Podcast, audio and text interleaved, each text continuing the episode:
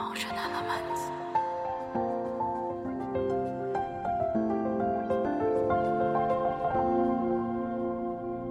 各位听众，大家好，我是金鱼，我是阿玲，我们是金鱼林。耶、对，我们今天呢，这集没有要聊电影，对，因为金鱼他前几个礼拜刚实习完，感觉有很多想要分享的事情，所以呢，你实习多久？诶，我从二月底到四月初都在实习，所以就是正好错过这次疫情，不然我可能就要向我朋友分享的。他现在在实习，就是要带 N 九五上班。嗯，其实我蛮好奇你们护理实习都在做什么的。我我实习的单位啊，它是大肠直肠外科跟整形外科。那基本上就是住院病人他们需要吃药，然后跟量生命真相。什么是生命真相？就是体温、脉搏、呼吸、心跳跟血压那一类。那我们就会帮忙发药给病人。那因为我刚刚说的嘛，我是大肠直肠跟整形外科。所以我们病房的特性就是需要帮病人去做一些手术伤口跟烧烫伤伤口的换药。那偶尔也会需要去跟病人或是家属，就是教他们怎么做肠造口的护理，嗯，跟一些胃教。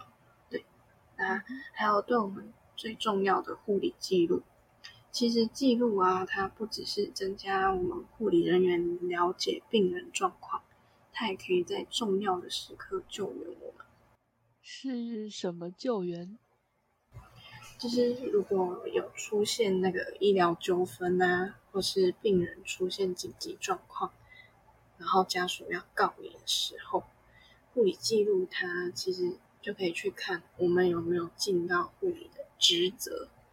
所以护理记录就是带我的学姐啊，她前几天都会帮我修改一点，要我看看到底要怎么写记录。那之后成为真正的护理人员之后，就可以保护自己。嗯，原来、哦，嗯、刚刚听你说你会教病人肠造口的照护，那分享一下肠造口的护理有哪些？嗯，不知道我们的听众有没有曾经碰过肠造口的？那先跟各位说一下，大肠直肠癌呢，他们主要的治疗就是做手术跟辅助性治疗。那辅助性就是化学治疗跟放射线的治疗。那什么是造成大肠直肠癌的病因呢？就是一些环境因素嘛，你常吃高脂肪的东西，或是动物蛋白，就会造成比较高的几率造成这个大肠直肠癌。然后还有一些基因遗传啊，或是有发炎性的肠病变，还有息肉啊，或是胆囊切除术后这样，那它会出现什么状况呢？第一，如果它是在右侧，就是那个病灶部位是在右侧的话，就会腹胀，那体重会减轻，还会贫血。然后偶尔会有肠道阻塞的情形。那如果是在左侧的话，常常会有就是粪便变细，然后排便习惯会改变。如果病灶部位是在直肠的话，会有里急后重的反应发生。那什么是里急后重？就是你很想上，然后到厕所的时候发现你上不出来，为什么？因为肿瘤太大。就是直接让你想不出来这样子。那最常见的表征其实是粪便潜血反应，因为会进来的病人基本上都是因为他去检查他的粪便，然后发现发现有潜血，所以就进来。发现他有潜血之后，然后又发现癌症，所以就会进来做治疗。嗯，好，那我要讲到最重要的。就是治疗的部分。那治疗的部分，其实基本上他们就是直接把病灶部位切除嘛。那其实不一定是每个大肠直肠癌的病人都会拉造口出来，也是要看他肠子的状况，或是医师会跟病人去做讨论，然后讨论是不是要放造口。因为其实放一个造口在腹部的话，病人他们也会有一些心理，就是心理的状况发生。那什么是造口？其实它就是一条肠子啦，它就是把你的大肠，因为你手术之后呢，肠子是需要休息的，所以医生不希望你的下段的肠子会去再去做消化的动作，所以会把它拉出来腹部表面，然后做一个临时的造口，或是永久性的造口。这就是要看你切除的部位有哪些，清楚吗？很清楚，讲的太仔细了，超级仔细，已经想象到那个画面。对，已经可以想象到那个画面在我脑海里。对，手术的话，其实它也分成传统的手术，就是直接肚子开个超大的洞，然后就是一个正宗的伤口这样。那常常需要换药的就是这一种，或者是我在病房里面常看到就是腹腔镜的手术，那它的伤口也会比较小，因为它都用那种很细的那种工具在那边剪啊、拉啊什么鬼的，对，那相对来说它的术后合并症就会比较低。什么叫术后合并症？就是一些什么肠粘连啊，还是什么？就是那些后遗症，这样，对。然后肠造口的照护呢，不知道有没有人想知道？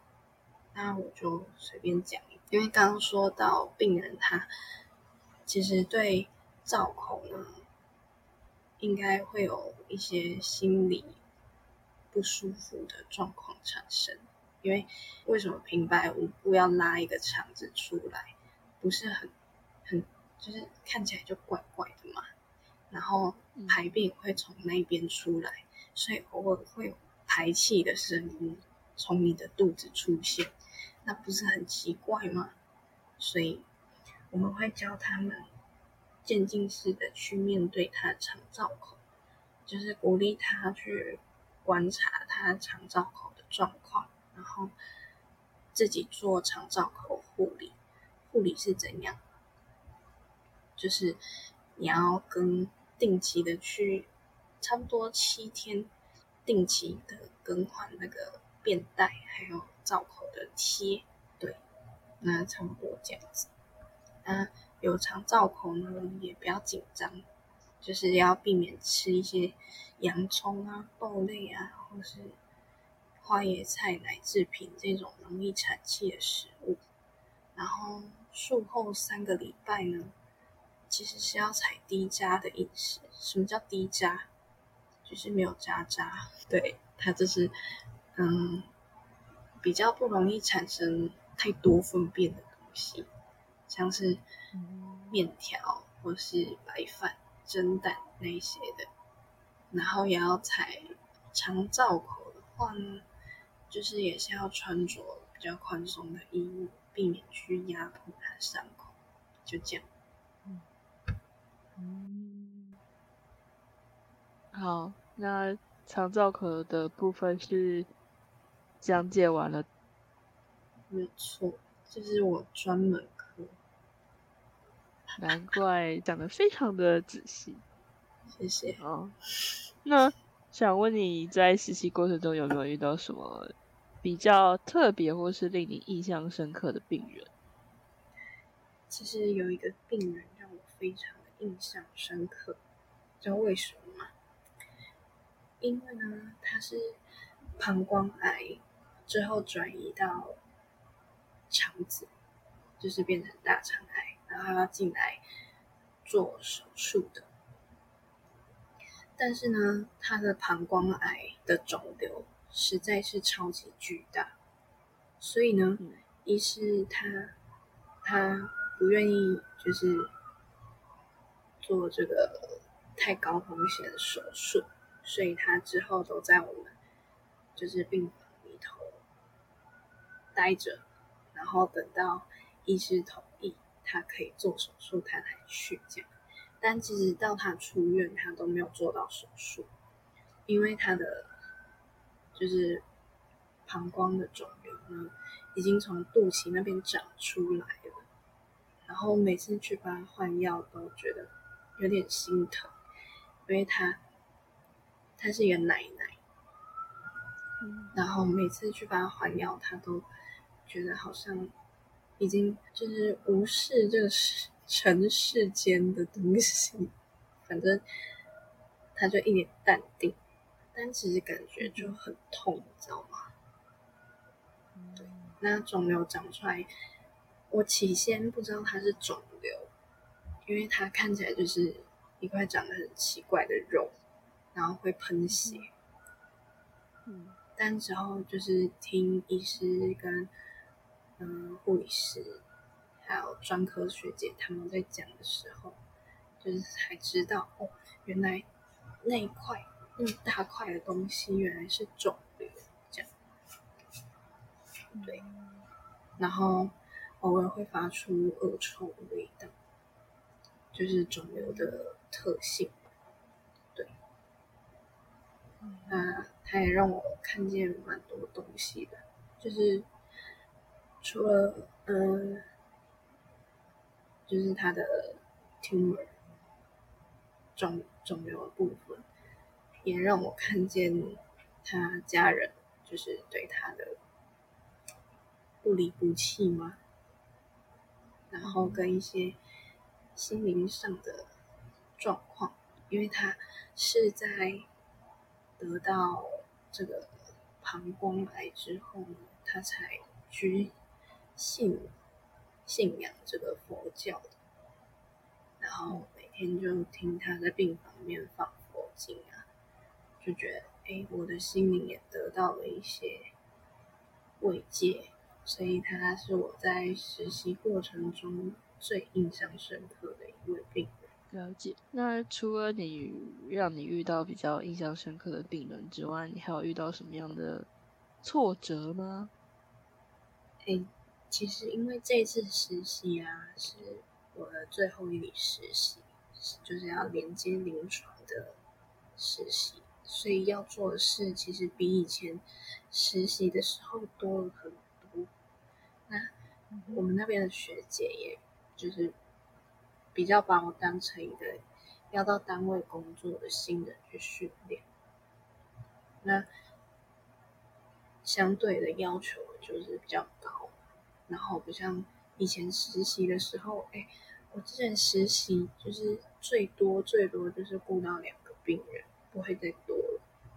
但现在就是这次的实习，我顾到就是一整段一比七的病人，那相对压力也就是比较大一点。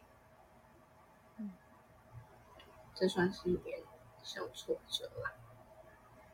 嗯然后加上我的动作又比较慢一点，然后因为嗯带我的学姐她是性子比较急，嗯所以经常性的会被骂，不过 这个好像也是大家出社会之后会常遇到的状况。是的，对，所以这就是我实习前几周的挫折，但后后来几周就比较还好，因为比较熟悉病房，这样。嗯哼，对。那在前几周的挫折的时候，你下班之后会进行一些什么活动，或是一些比如说什么复习功课之类的这种东西吗？我都在，我都在哭泣活动，没有啦，原来是这样吗？因为前几周的压力实在是有点大，就是感觉做什么都不对，连基本就是最基本的给药都做的蛮慢的，就感觉很挫折。然后回家基本上就是查资料，然后可能在单位看见病人的状况的时候，会再查看看有没有什么可以再多帮他做一点，像是我刚刚说的嘛，那个膀胱癌的病人，那因为他看起来实在是就是感觉很受受难的样子，而且他看起来很痛，所以就是回家帮他查看看，哎，疼痛有哪些方式可以缓解。然后我有帮他去做穴道按摩，我觉得我自己很棒。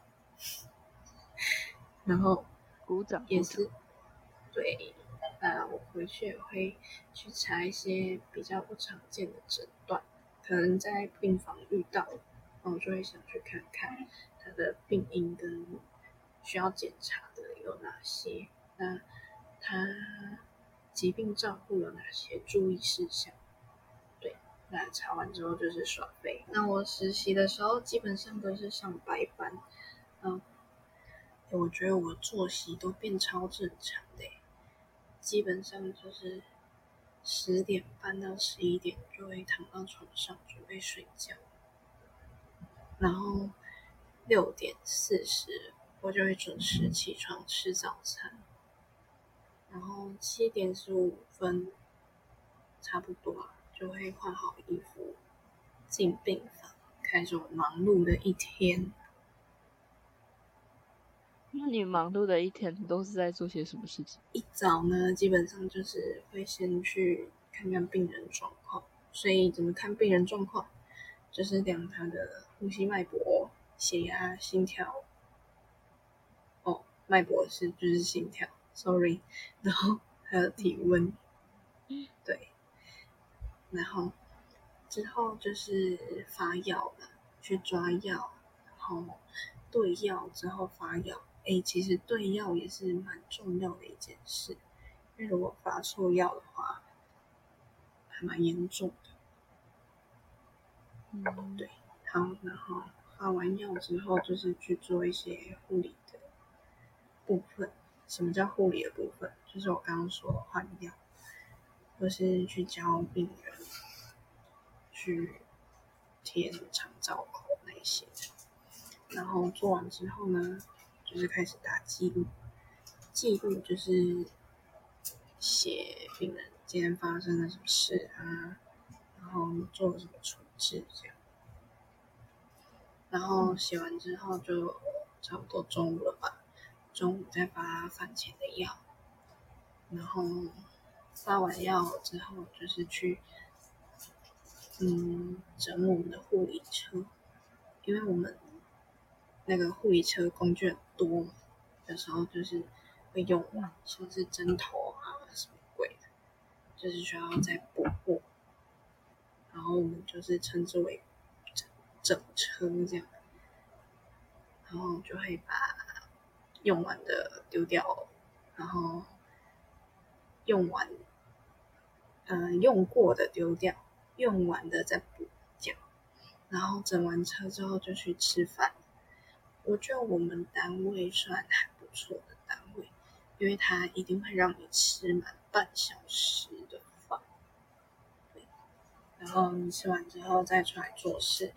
有一些病人可能要洗肾啊，所以中午就是要送下去洗肾这样，然后，嗯，之后发饭后的药，然后我这时候如果病人没有什么事的话。我会开始查，就是我刚说，我回家会查东西，一些病人的状况啊，可不可以再帮他多做一点胃教，这样。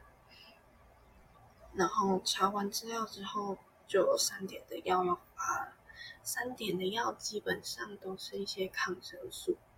为什么抗生素要这么频繁的打？因为它需要让你的体内维持在一定的浓度。所以，就是有时候会每六到八个小时就会打一次抗生素这样，然后给完三点的药之后，就是再看一下记录有没有写好，然后就可以等交班。对，这就是我的一天。但有时候呢，会发生一些意外，因为呢，病人有时候他的血血血红素、血色素会比较低，所以呢，有时候会需要输血。输血就麻烦啦，因为输血前需要帮他打一些抗过敏的药物，然后输血中呢。你就是要经常的去观察病人状况，然后还要每十五分钟量一次血压那些的，对，就是小麻烦。那除了这些插，就是这些插曲之外呢，就是刚刚讲的大概是我一整天的行程。那你这次实习有什么比较特别的护理小知识想分享给给听众吗？诶，我这一次实习呢，是其实是需要做一个实证报告的。嗯，什么是实证啊？嗯，实证就是在近几年呢，就是照顾病人上其实蛮推崇的一种模式。那我们这个时代就是资讯爆炸嘛。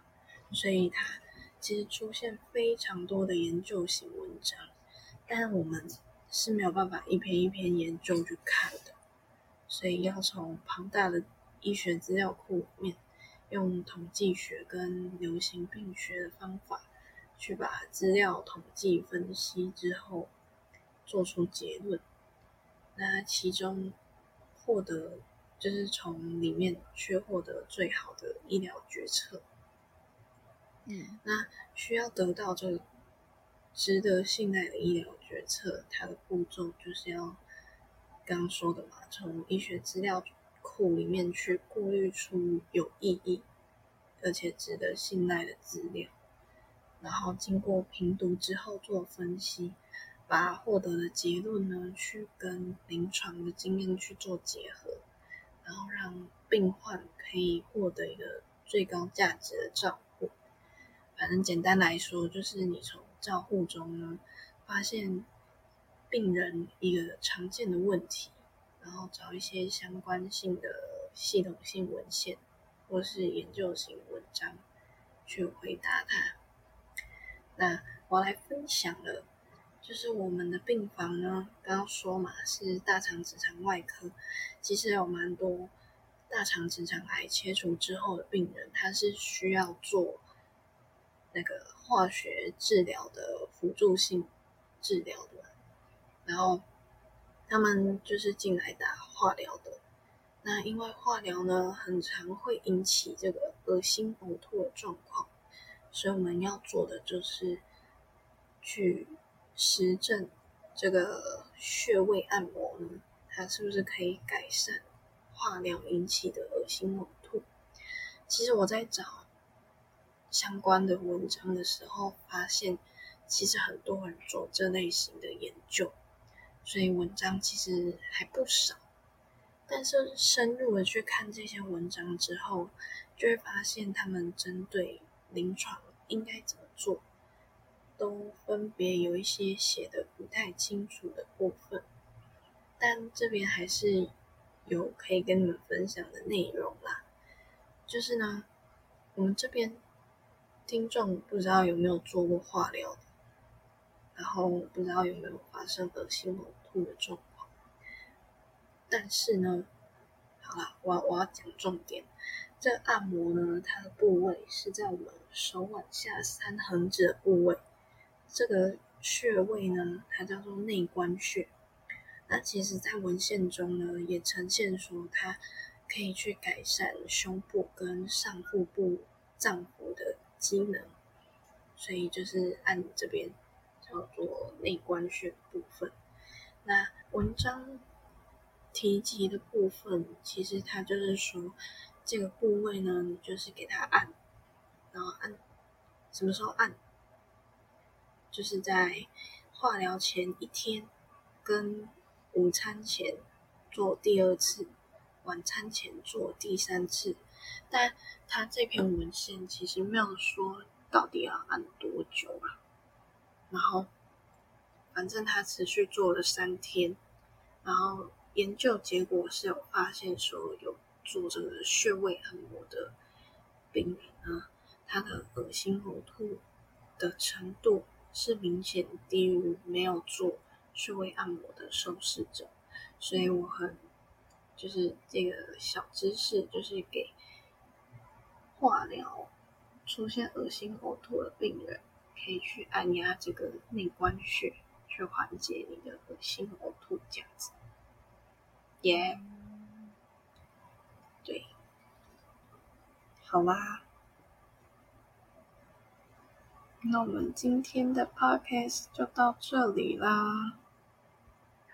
哦，对，嗯，你还有什么问题吗？想问？没什么问题，但是我想吐槽一件事情。嘿，但是实际上有有要吐槽什么事情，我其实有点忘记了。你想得起来吗？我记得我们之前遇到的某一个问题。哦，对，就是因为我们两个不是我们两个，就是这个频道录音环境非常的艰难。我们昨天在讨论，对我们昨天在讨论说，嗯，就是夏天的时候要开冷气啊，或是开电风扇的时候，那个风扇啪啦啪啦的声音跟冷气嗯的声音，它都会干扰到录音环境。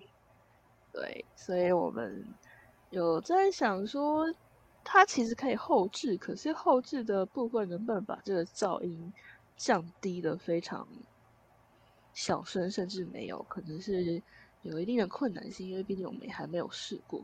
就是因为这一集的录音环境已经让我觉得非常艰难了，所以我打算从这一集开始尝试一下后置能不能把它做到很完美，像我们。前一二集一样，就是没有声音，就只有人声，对，真的是很想吐槽。所以我现在很羡慕那些可以在，然后 you know 就是安静的录音棚录音的专业人士。对对，那是我们努力的目标。没错，那如果在这里呼吁大家，如果呃大家真的是有心想要帮我们。呃，就是推荐或是赞助，让我们去安静的录音室录音的话，那就请大家按下赞助的按钮。耶耶，好，感谢好的，没错，那也谢谢今天各位听众的收听。我们今天金鱼就到这个地方结束。那我是阿林，我是金鱼，那我们下期见，拜拜，拜拜。